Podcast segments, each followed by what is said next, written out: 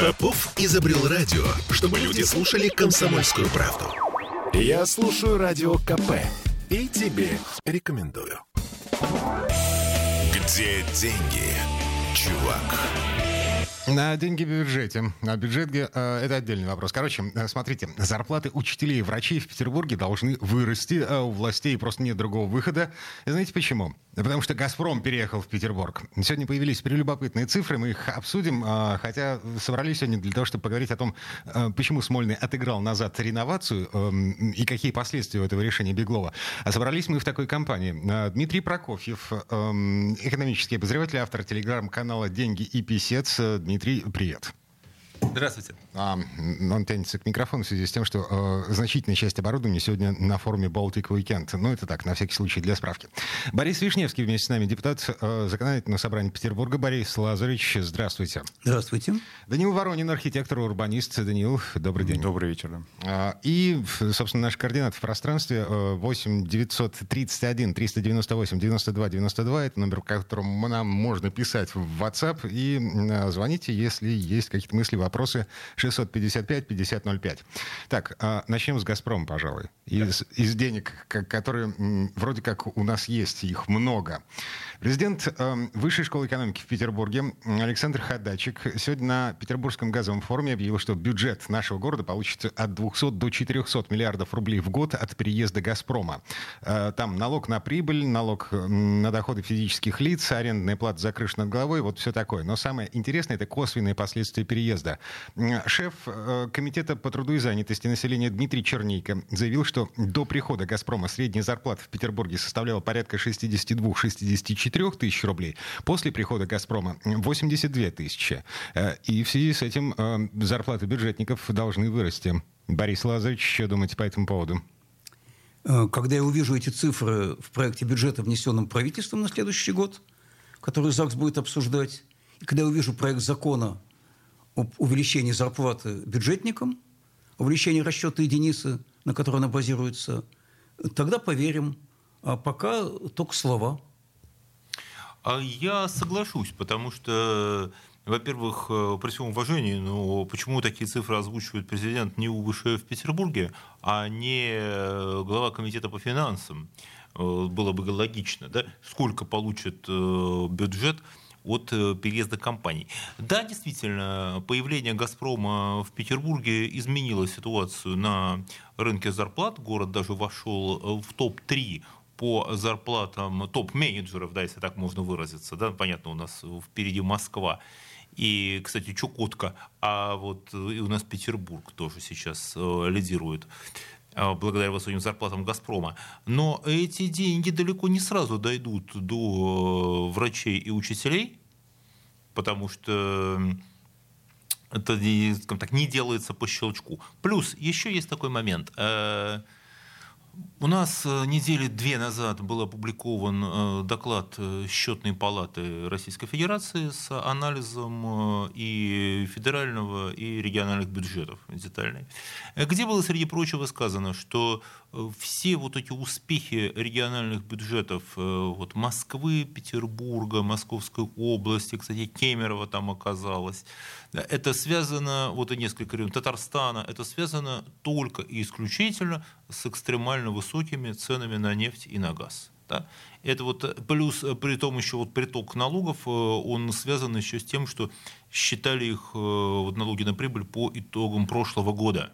То есть вот мы видим такую остаточную волну вот этих налогов. А если доходы газовой монополии сократятся, так же как доходы нефтяников, которые вот у нас прокачивались нефть по нефтепроводам, то там ситуация будет немножко другая.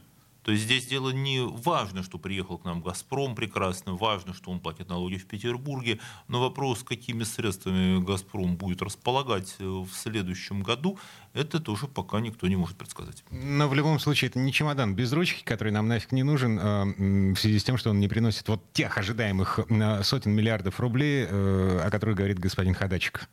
Э, ни в коем случае. Вообще, чем больше будет э, в Петербурге э, штаб-квартир таких российских корпораций, пускай будет здесь «Газпром», пускай будет «Роснефть», пускай все переезжают сюда. Это вот единственное, что может город оживить на фоне э, ситуации, когда у нас начались затруднения с экспортом и импортом, да, сократились масштабы эм, работы Петербургского порта и вообще вот значение Петербурга как глобального хаба, вот это вот ворот в Европу, да, у нас сейчас все ворота эти на восток развернулись, мы смотрим, а к Европе, в Европу мы не смотрим.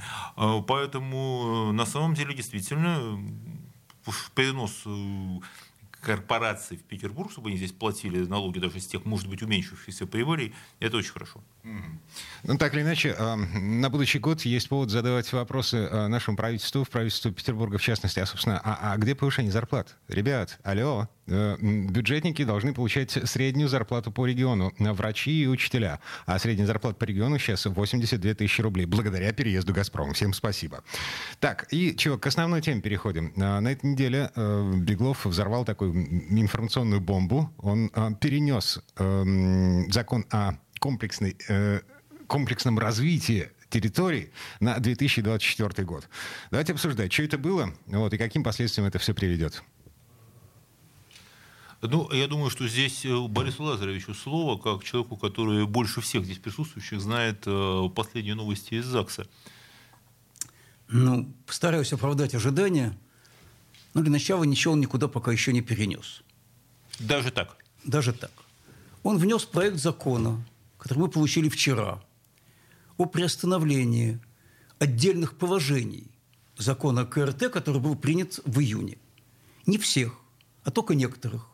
Только тех, которые касаются определения границ территории, где будет реновация. Я буду называть реновация, это проще. Э, какие дома туда могут попасть и как принимается и реализуется решение о реновации. Это не касается самого главного вопроса, который больше всего беспокоит граждан – это их право получить при возможном переезде равнозначное жилье и в пределах той же территории, где проходит реновация. Потому что сейчас закон таких гарантий не дает ни в первом, ни во втором смысле. Жилье можно получить неравнозначное, договаривайтесь с инвестором, только черники получают равнозначное, и в пределах всего Петербурга. Естественно, это жители больше всего беспокоит, поэтому они недовольны эти положения даже не предлагается приостановить. А, Борис Лазович, а, сам по себе вот, вот то, о чем вы говорите, а, предложение Беглова, оно приостанавливает эм, механизмы, которые должны запускаться автоматически при, эм, э, во время действия этого закона. И таким образом выполнить этот закон о комплексном развитии территории физически становится невозможно до 1 января 2024 года. Никаких телодвижений по выполнению этого закона власть предпринимать не может. Я так понял э, то, что происходит прямо сейчас. А, а вот и нет. Я сейчас нашим слушателям сообщу прямо в эфире сногсшибательную, к сожалению, довольно неприятную новость. На э, обсуждении на сайте правительства находится внесенный правительством Российской Федерации проект закона о внесении изменений в градостроительный кодекс. Так. Еще неделя осталась на обсуждение, потом его могут внести в Государственную Думу. Теперь э, следите за руками. Правительство Российской Федерации предлагает наделить себя правом принимать решения о комплексном развитии любых территорий в любом регионе без учета регионального законодательства и региональных правил землепользования и застройки. На сегодняшний день в городском законе и в градостроительном кодексе четко записано, что только то, что указано в правилах землепользования застройки, как потенциально возможно для реновации – может при реновацию попасть. Правительство предлагает снять это ограничение. Что хотим, то под реновацию и отдадим. Везде. В Москве, в Петербурге, в Южно-Сахалинске, где хотите. Учитывая, как у нас в Думе принимаются предложения правительства, у меня довольно мало сомнений в прохождении такого закона. Если это произойдет, то приостановка отдельных положений, внесенная Бегловым, вообще будет почти нивелирована. Достаточно будет пролоббировать в Москве решение правительства. А там очень сильное строительное лобби. Мы прекрасно понимаем, кто отвечает в правительстве Российской Федерации за строительный комплекс, кто идеолог реновации в Москве, называю имя. Вице-премьер Марат Хуснулин. Я уверен, что это его усилие. Угу. Но московская реновация, в принципе, по-другому устроена. А она кардинальным образом отличается от того, что происходит у нас. Да вовсе не кардинальным, как, как ошибаетесь. А, смотрите, там э, государственная структура, э, здесь э, частный бизнес. Главное не это. Главное в Москве то, что путем сопротивления жителей удалось настоять на гарантиях переезда в пределах района. А у нас и таких даже гарантий нет. Окей, okay, но смотрите, вопрос. А, есть номер этого законопроекта? Он опубликован на сайте Госдумы? Он опубликован на сайте правительства. Ага. Пожалуйста, можно посмотреть у меня в телеграм-канале «Вишневское время». Всем советую подписываться. Там и ссылка на обсуждение имеется, и рекомендация, как себя вести тем, кто не хочет, чтобы такой закон был принят. Осталось 7 дней до окончания обсуждения – После этого проект, может быть, правительством внесен в Государственную Думу. То есть Беглов на этой неделе, когда говорил, что нам нужно время на размышление, на сбор э, поправок в федеральное, в том числе законодательство, он, э, что, получается, Я думаю, он этого не знал. А, не знал. Э, мы это сами узнали только сегодня, э, обнаружили, мгновенно отреагировали. Во всех чатах по реновации эта информация уже есть. Конечно, будут массовые обращения граждан с требованием отклонить такой закон, не принимать его, даже не вносить, что они категорически против его. Но это серьезно может изменить ситуацию, если это будет пролоббировано на федеральном уровне. Пока мы будем думать, как изменить федеральное законодательство, его изменят крайне невыгодным для граждан образом. Поэтому, естественно, надо сопротивляться. Я буду предлагать законодательному собранию направить отрицательный отзыв на этот проект и сделать все, чтобы не допустить его принятия. Потому что, если он будет принят, роль городского парламента и, кстати, исполнительной власти города будет резко снижена. Вообще будут без них принимать эти решения. Борис Вишневский, депутат ЗАГСа. Мы обсуждаем... А, я послед... надеюсь, я понятно объяснил. Да-да-да. Смотрите, сейчас уходим на рекламу. Вернемся через пару минут. Где деньги, чувак? Я слушаю «Комсомольскую правду», потому что «Радио КП» — это корреспонденты в 400 городах России. От Южно-Сахалинска до Калининграда. Я слушаю «Радио КП» и тебе рекомендую. Где деньги, чувак? А, судя по всему, в Москве. Но, и, и очень большие деньги. В предыдущей четверти часа мы выяснили, что, оказывается, Беглов, э, объявляя о том, что реновация переносится на 2024 год в Петербурге, ну, как бы был просто не в курсе того, что федеральные власти собираются поменять э, э, градостроительный или земельный кодекс. Я... Нет, градостроительный кодекс, его 30-ю статью которые относятся к праву землепользования застройки. Короче говоря, на Смольный в итоге и местное законодательное собрание лишится эм, э, возможности каким-то образом влиять на то, что происходит. Нет, оно не лишится возможности влиять, немножко не так. Просто эти решения могут приниматься через их голову если этот закон будет принят, подписан и вступит в силу. Это Борис Вишневский, депутат ЗАГСа. А, кроме того, в нашей студии экономический обозреватель, автор телеграм-канала «Деньги и писец» э, Дмитрий Прокофьев и архитектор-урбанист э, Данил Воронин, которому слово пока, ну, в общем, да, потому что здесь жесть какая-то происходит. Сейчас будет, сейчас будет слово и э, архитектору, естественно, пока экономист скажет, э, вставит свои две копейки. Да? На самом деле э, во всем мире всегда все вопросы, связанные с урегулированием вот этого земельных вопросов, строительства жилья, они всегда оставались на местном уровне. Да? Вот никакая бы, какая бы ни была степень централизации в стране, вот то, где и как строить, это вопрос местного самоуправления всегда был. А, почему так? А, это специфика самого а, рынка жилья, рынка недвижимости. Никогда из э, какого угодно центра да, ты не увидишь вот этой городской специфики, сколько на самом деле стоит земля в каком месте города. Да? Это можно увидеть только снизу, потому что буквально каждое, каждое действие на местном уровне, оно увеличивает или понижает стоимость земли. Понимаете, вот, например, э, начинает э, местные власти э, прокладывают дорогу, да, и совершенно по-другому уже будет меняться стоимость участка, который там идет. Строится ли дорожная развязка, станция метро, изменяются маршруты транспорта.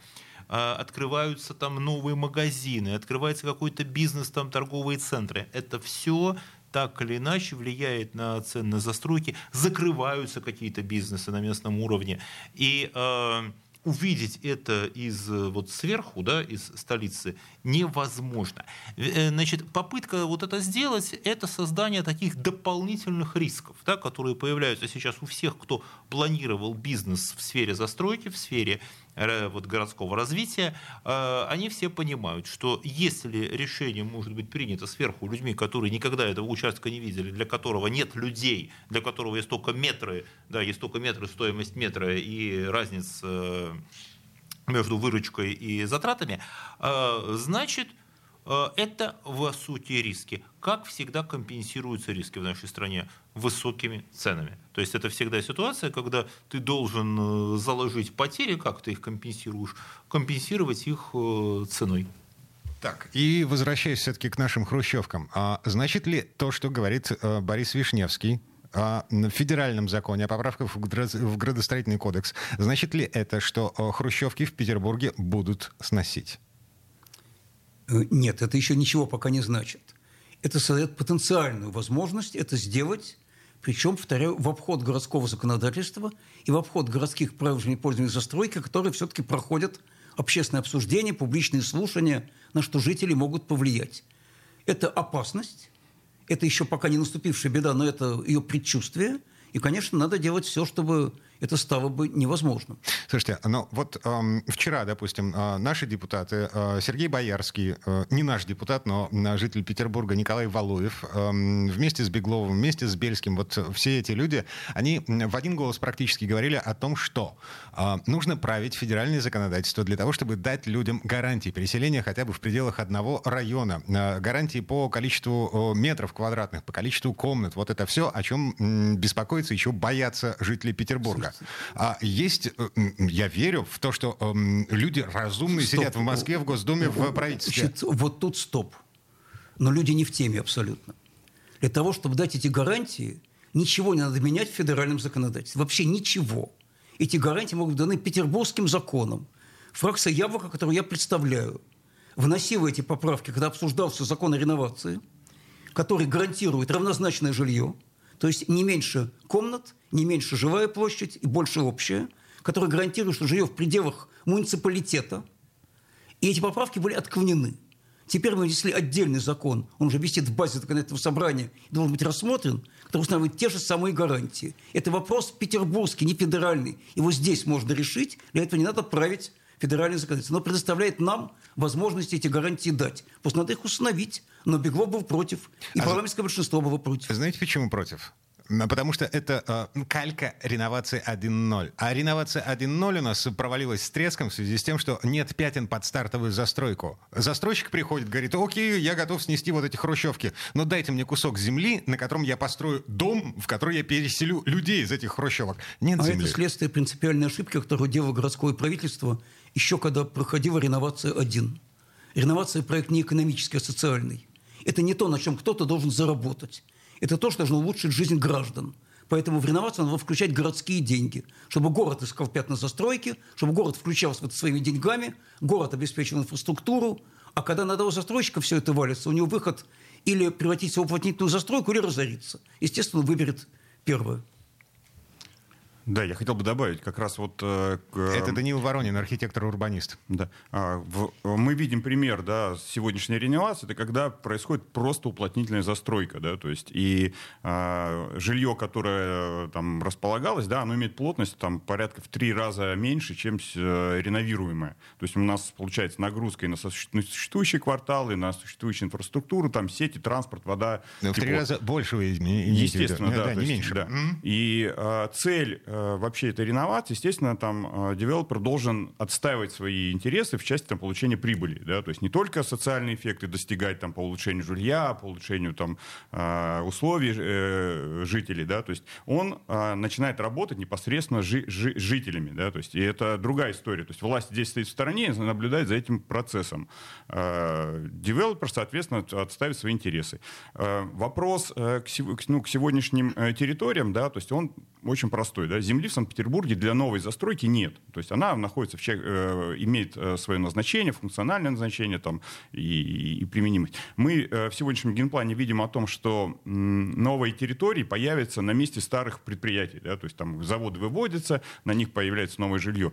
И э, цель реновации как раз может быть и освоить новые территории, показать, что у нас там, земли еще в городе хватит, чтобы город не разрастался, да, а все-таки превращался в компактную структуру. И, может быть, этим законом, да, то есть, может быть, сейчас, на сегодняшний момент, в ближайшие там, лет пять, когда э, застроится территория бывшего там, ржавого промышленного пояса, да, то есть, то, э, соответственно, мы более, э, как называется, яро, да, то есть будем отстаивать вопросы вот этого вот комплексного развития территорий. Не, а можно чуть-чуть с вами поспорить, буквально на одну минуту? Насчет и, того, что а, нет земли. А, а вот я как раз хотел это сказать, Борис Владимирович, что снимаете с языка. А, разрешите тогда я скажу по поводу нет земли как экономист, вы добавите потом как законодатель. На самом деле а, земля есть. Это вот с точки зрения экономики, это вопрос цены. цены. Это вопрос ее цены, а не то, что ее нет. И правительство, это вот знаете такое, я не хочу пересказывать э, учебник экономической теории, но городское правительство не, это не коммерческая контора, которая смотрит на все с точки зрения зрения прибыли и убытков. Да? Это вопрос про то, что развитие города полноценное, да, нормальное, это тот, вот, э, это тот магнит, который сюда притянет и другие инвестиции, и новые компании, и так далее. То есть, когда вот эту землю для строительства город вполне мог бы выкупить, да, понимая, что не проводить вот эти вот сложные игры на, вот вокруг э, этих несчастных хрущевок, да, если не хватает земли под какую-то застройку, это вопрос ее покупки. И в данной ситуации это вопрос покупки ее, конечно, со стороны города. Маленькая ремарка. Москва же как-то решила эту проблему. Худо, бедно, криво, косо, но э, они, они решили проблему с пятнами под стартовую застройку. Москва включила бюджетные деньги в этот вот. процесс. Да, Борис Ильич, я с, да, как теперь, бы, теперь говорю как законодатель. Да. Свободной земли полно. Вопрос-то в другом. Почему э, застройщик рвется и будет нарваться на хрущевские кварталы? Потому что там все есть, там есть коммуникации, там есть транспорт, там есть инфраструктура, строительство там, куда, где подведены коммуникации, на 30% дешевле, чем на пустыре, на окраине. Продать можно дороже, построить дешевле. Но это же все абсолютно ясно и очевидно, на мой взгляд – в, в, в чем корень уплотнительной застройки в Петербурге и других городах? Ровно в этом, что гораздо дешевле прийти на сложившуюся территорию и там что-нибудь воткнуть. А если ее расчистили перед этим, так еще лучше. Поэтому, конечно, э, проект КРТ выгоден для застройщика, поскольку он приходит в кварталы с малой высотностью и с малой плотностью, и с подведенной инфраструктурой, всеми сетями, энергетикой, всем, чем надо, а не пустырь, где ничего это нет, за все это надо платить. Речь идет о миллиардах рублей, о десятках миллиардах возможной экономии. Вот в этом все и кроется. А, буквально 30 секунд у нас и прерываемся на новости рекламы. Ну, Ваше слово будет сразу после перерыва. Хорошо. Это Даниил Воронин, внезапно лишенный слова, а, архитектор-урбанист. До этого а, вы слышали голос Бориса Вишневского, депутата Законодательного собрания Петербурга. И еще с нами экономический обозреватель, автор телеграм-канала «Деньги и писец» Дмитрий Прокофьев. Мы говорим о, о том, что происходит с хрущевками в нашем городе? В вот. Останемся ли мы в своих квартирах? Это Дмитрий Прокофьев, микрофон. Короче, э, писать нам можно э, по номеру в WhatsApp 8 931 398 92 92. Ну и звоните, ежели что. 655 5005. Вернемся э, после рекламы новостей.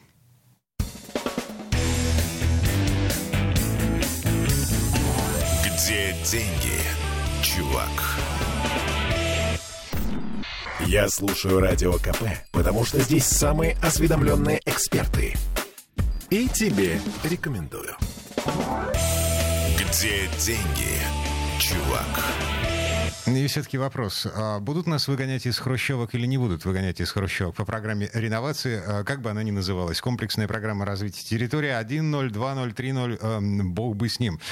Короче, мы вернулись. Я Дмитрий Делинский, э, Дмитрий Прокофьев, экономический обозреватель, автор телеграм-канала «Деньги и писец», Борис Вишневский, депутат Госдумы, о, пока еще ЗАГСа, и Данил Воронин, архитектор-урбанист, э, э, человек, которого мы прервали на самом интересном в предыдущей четверти часа. Да, и хотелось вернуться как раз, как происходила реновация 1.0, как она там происходит 2.0 и как она планируется. Да? Первая реновация, как мы все знаем, это были тоже несколько стартовых проектов, которые подразумевали уплотнение существующего квартала и переселение из э, существующих домов в этот дом, да, один, допустим.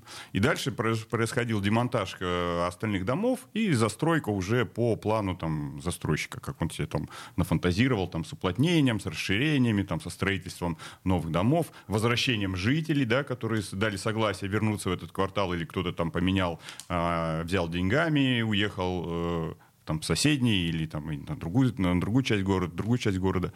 Вот. Соответственно, это была вот реновация 1.0. А с точки зрения комплексного развития территории, да, то есть здесь, скорее всего, это не обойдется даже одним кварталом, это там большая а, территория. Погодите, Данил, да. прерву вас. А насколько успешной получилась реновация 1.0? Насколько я помню, э, за а, сколько, 10-12 лет... Э, С 2008 года, по-моему, началась эта программа. лет, да, да зашибись. А, на доли процента был выполнен план по реновации 1.0? Ну, в долях процентах, может, я не знаю, да, то есть, ну, э, по-моему, было заявлено в начале там порядка 250 домов, из них реализовано 20. И в одном квартале это в Сосновой Поляне, да. Ну, окей, приговариваем. Значит, на 10% выполнена программа за ну, 14 лет. Случае, да. Из заявленных домов, я напомню, а у нас их э, сколько еще не заявленных? Ага, а, окей, дальше. Э, предполагает, э, что, э, наверное, надо сделать выводы из этой программы, да, то есть, но основной вывод то, что компания, которая занималась реновацией, да, то есть она столкнулась с потоком проблем, да, то есть и каждый житель это каждый каждая семья для нее это проблема, который, которую надо решать, это там и штат юристов, и решение проблем с переселением там или какими-то вариантами предложенными для этого, то есть это не решить вот накрытием там какой-то типовой схемой, да, то есть. Короче, власть и застройщики травоядные были в те времена. Скорее всего, да. То есть, вот. И на сегодняшний момент, если ну, таким власть понимает, что это слишком долгий процесс, да, что а, пока мы будем принимать а, и разбираться с, каждым, с каждой квартирой, да, то, есть, то пройдет очень много времени, и, скорее всего, власти это не надо. То есть им надо быстро решить эти проблемы. Зачем? А, ключевой вопрос. Хрущевки сколько простоят еще? Ну, и сейчас э, они, естественно, они планировались там на 25 лет. Хрущев сказал, что мы вот дадим сначала такое массовое индустриальное жилье, после него через 25 лет там переедем а, в более комфортные дома. А потом Горбач... наступит коммунизм. Да, коммунизм в 2000 году, и каждая семья будет жить там в отдельной квартире.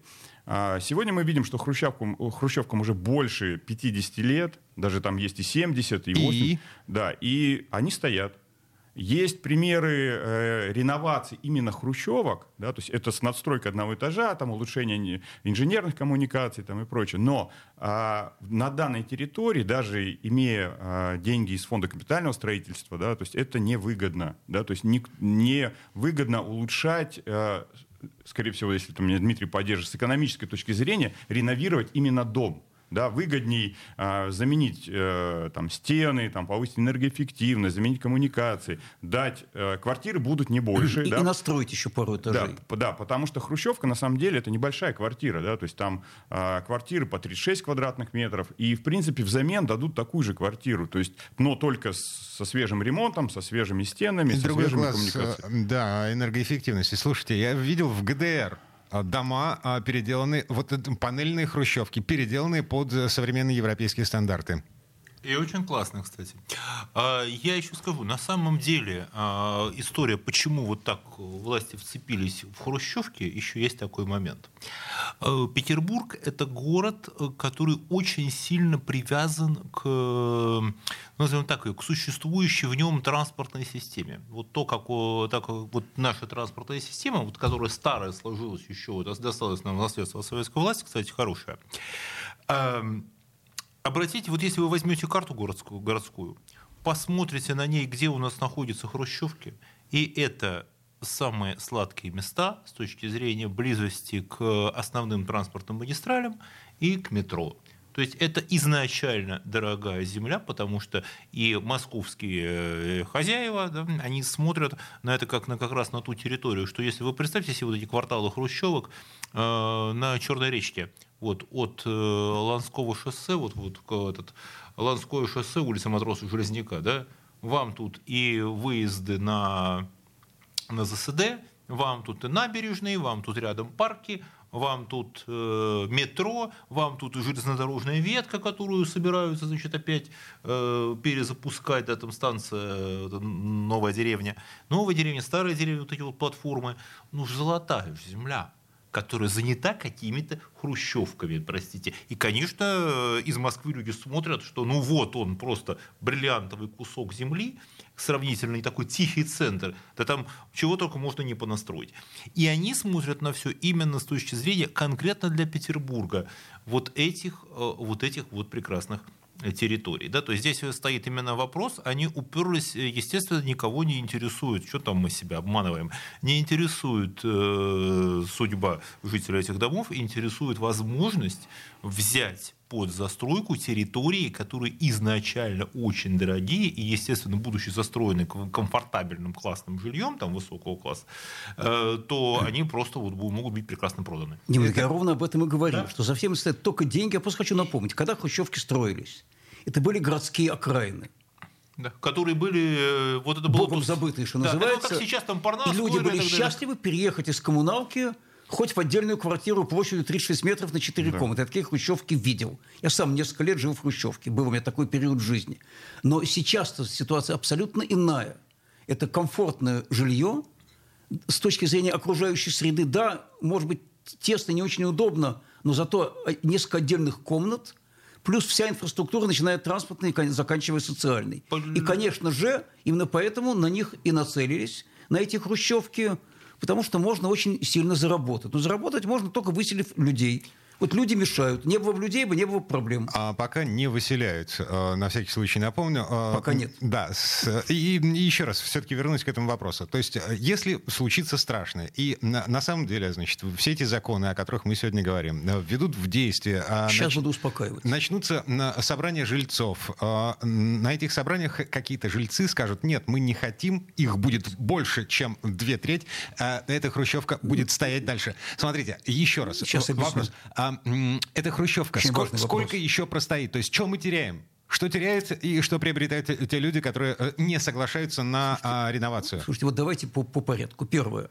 Насчет того, сколько хрущевки простоят. Это миф о том, что они стоят 50 лет, потом они рухнут. Есть очень серьезные исследования.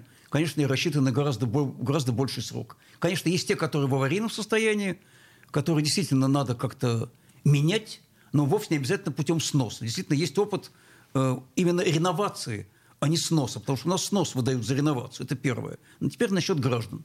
Вот хочу успокоить немножко, дорогие наши слушатели, кто живет в хрущевках или кто им передаст. Э, не все предрешено. Вот пока еще сохраняются достаточно жесткие гарантии, причем они установлены федеральным законодательством. Даже если принято уже решение о реновации, даже если федеральное правительство примет в обход петербургских властей, до момента, пока не утвержден проект планировки территории реновации, у вас есть возможность собрать собрание и одной третью голосов принять решение об исключении вашего дома из решения о реновации, которое даже уже принято. Вот у вас все равно будет этот период, когда можно это сделать. Все зависит от вашей организованности. На петербургском уровне есть два этапа обороны, два рубежа. Первое – это когда опубликован проект решения о реновации. У вас 90 дней, чтобы провести собрание. Треть голосов собственников плюс наниматели, потому что наниматели выступают как представители собственников, и вы выходите из проекта решения. Но если даже решение принято, и проводите собрание, третью голосов исключаетесь из решения. И никто вас никуда не переселит, и никто не тронет. Беглов пообещал, что о, вот это постановление, э, вот этот документ, о котором говорит Борис Вишневский, его не будет как минимум до 1 января 2024 года. Документ, после которого нужно э, отрывать э, пятую точку от дивана и собирать жильцов на собрание. Вот то, с чего я начинал Э, и закон, наверное, будет принят, даже почти наверняка, который внес Беглов. Но если решения КРТ начнут принимать на уровне федерального правительства, это не поможет. Вот в этом случае я говорю, что да, но даже если это будет сделано, все равно третью голосов проводите собрание и выходите из решения КРТ, да, даже и принятого в Москве. А, я понял. А вот, то есть, еще, э, называется, есть шансы остаться у нас э, в наших домах. От Но... организованности граждан все зависит, от их активности. Сейчас они очень организованы, очень активны. Куча домовых и районных чатов, граждане готовятся к собраниям, изучают все юридические процедуры. Кстати, мы в Яблоке специально у них брошюру подготовили и о реновации, о том, как собрание проводить со всеми рекомендациями. Как защититься, если вы не хотите? Э, и, но я еще хотел бы задать вопрос, который э, уже, наверное, после э, нашего перерыва прозвучит у него ответ, который адресовать Даниилу Воронину. А как надо было бы делать реновацию, если бы мы хотели сделать ее, что называется, с человеческим лицом? Ну, я бы начал с того, что я бы просто выкупил бы эти квартиры у жильцов. Да, вот вообще нормальная история – это купить у людей их жилье для начала, а потом уже э, разбираться с этим. Но об этом мы уже, наверное, поговорим после перерыва. Оставайтесь с нами. Это Дмитрий Прокофьев, экономический обозреватель, автор телеграм-канала «Деньги Песец», Борис Вишневский, депутат ЗАГСа, и Данил Воронин, архитектор-урбанист. Вернемся. Где деньги, чувак?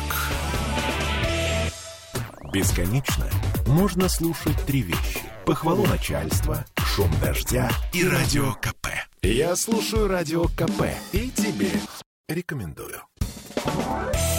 Где деньги, чувак?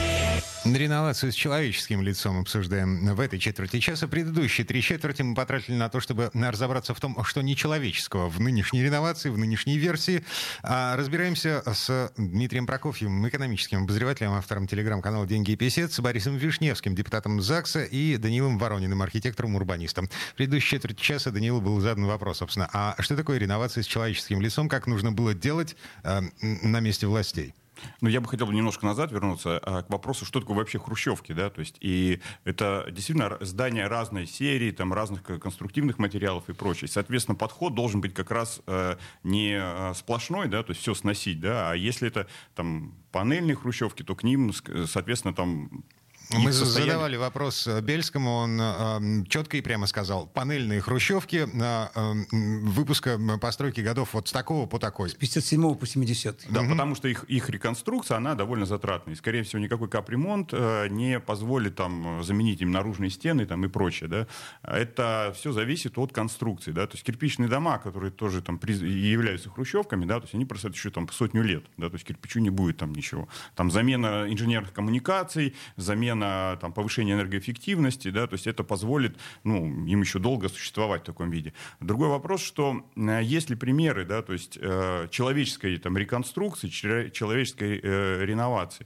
Ну, есть несколько домов, которые как раз остались в своем состоянии без э, э ну, глобальных изменений среды вокруг это, этого дома. Да? То есть на улице там, Пархоменко, на, рядом с технической академией, там по, я не помню, тоже, по-моему, субсидированная программа была как раз по э, такому эксперименту, да, что может с хрущевкой. Да, они там получили новую теплоизоляцию стен, получили новую, новые балкончики, то есть дома выглядят чисто, аккуратно, и уже э, как бы и жители довольны, да, и среда вокруг этих домов, она не сильно поменялась, то есть не транспортного коллапса там не случилось, ни инженерного. То есть, и фактически мы видим, что, в принципе, дом еще будет дальше существовать там, в ближайшую сотню лет. А я еще добавлю, что это классное место с точки зрения того, где жить. Это там рядом метро Площадь Мужества, и там парк технической академии, и сами вот эти дома, я просто живу по соседству, и там дома стоят в прекрасном парке. И понятно, что когда люди, еще такой момент чисто петербургский, о котором часто у нас не так забывают,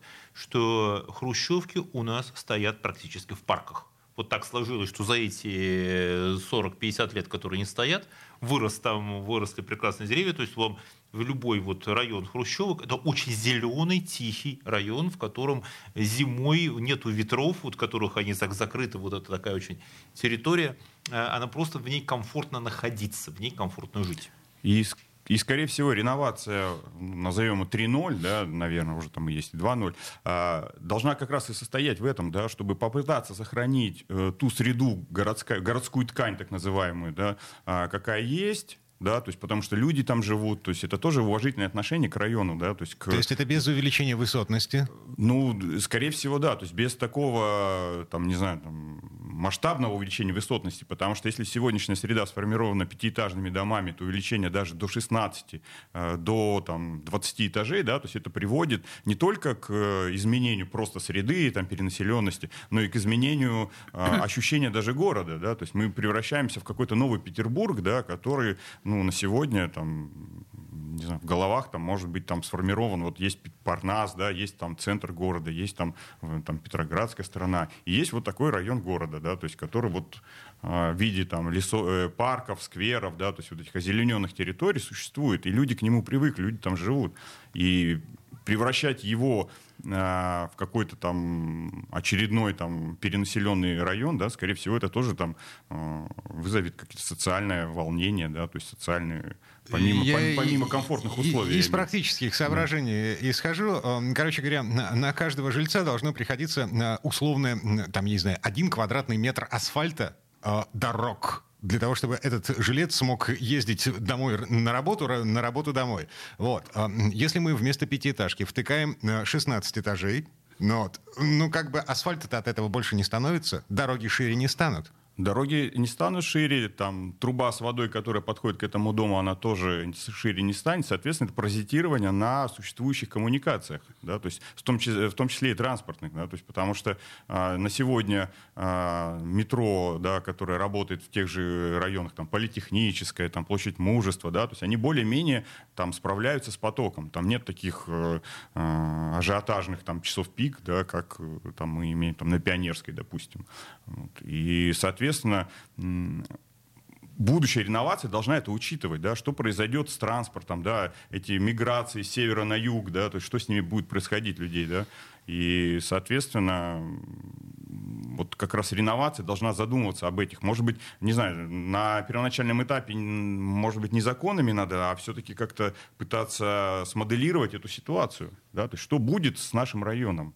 И дать ответ как раз на вопрос, а что хочет город, да, что хотят жители, что получит э, соответственно, инвестор. Мы. Да. Мне кажется, мы понимаем, все присутствующие здесь, в этой студии, прекрасно понимают, чего хочет, э, хочет город. Вот можно я скажу? Да. Чего он хочет, как человек, который с жителями общается ежедневно на эту тему. Я провел множество встреч, как раз в хрущевских кварталах с жителями. Подавляющее настроение. Оставьте нас в покое. Это правильно. Вот э, реновация 3.0 должна быть очень простой. Надо перевернуть пирамиду. Не то, что власть принимает решение реновация – а дальше жители должны героически от этого отбиваться, а все наоборот. Только там, где сами жители хотят. Это их право, но не обязанность. Те, кто хочет, где убитая хрущевка, где плохо с коммуникациями, где э, потолок протекает и стены идут трещинами, те выступают с инициативой. Мы хотим программу реновации. Пожалуйста, власти обеспечьте условия. Те, кто не хочет, оставьте в покое. Очень простой подход для, для ответа на вопрос, который был предложен. Потому что сейчас настроение подавляющего числа граждан такое, что нас хотят прижать, переселить принудительно, выселить в худшие условия, не дать равнозначного жилья.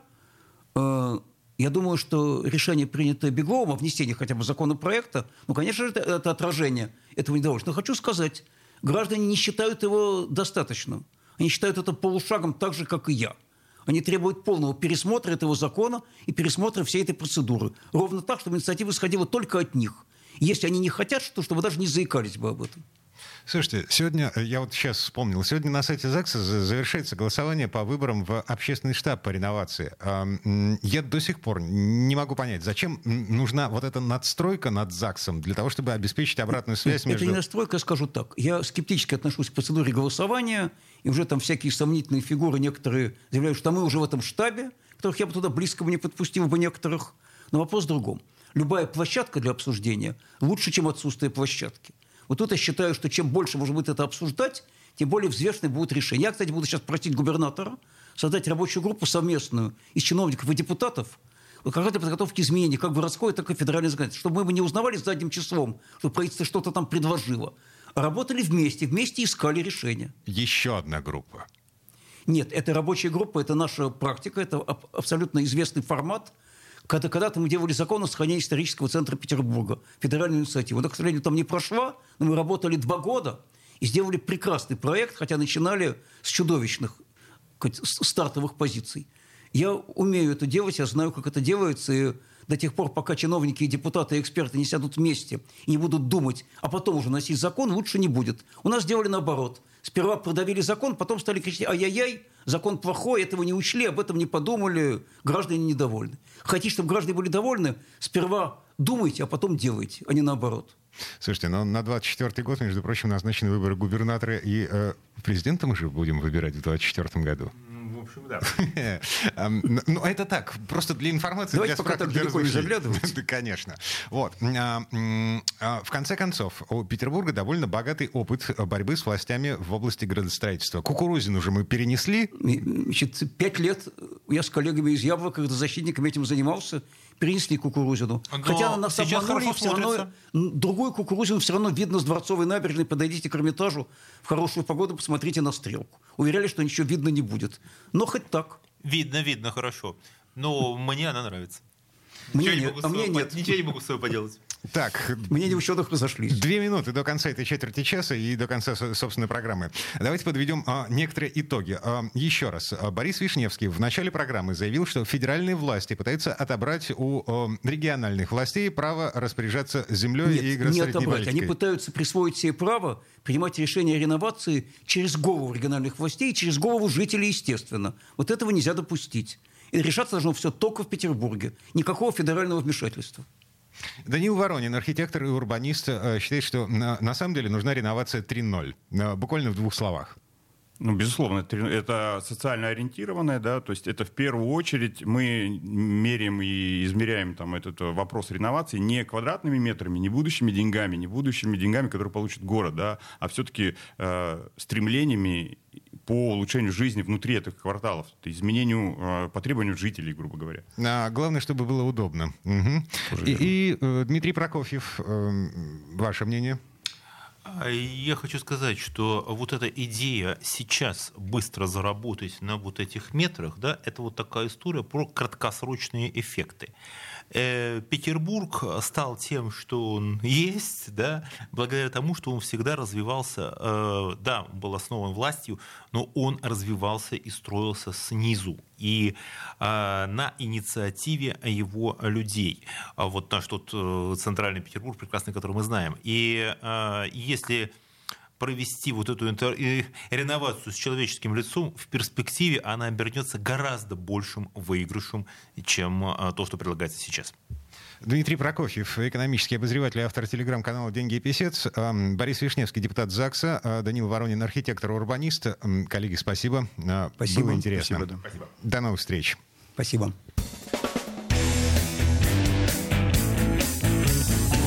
Где деньги, чувак?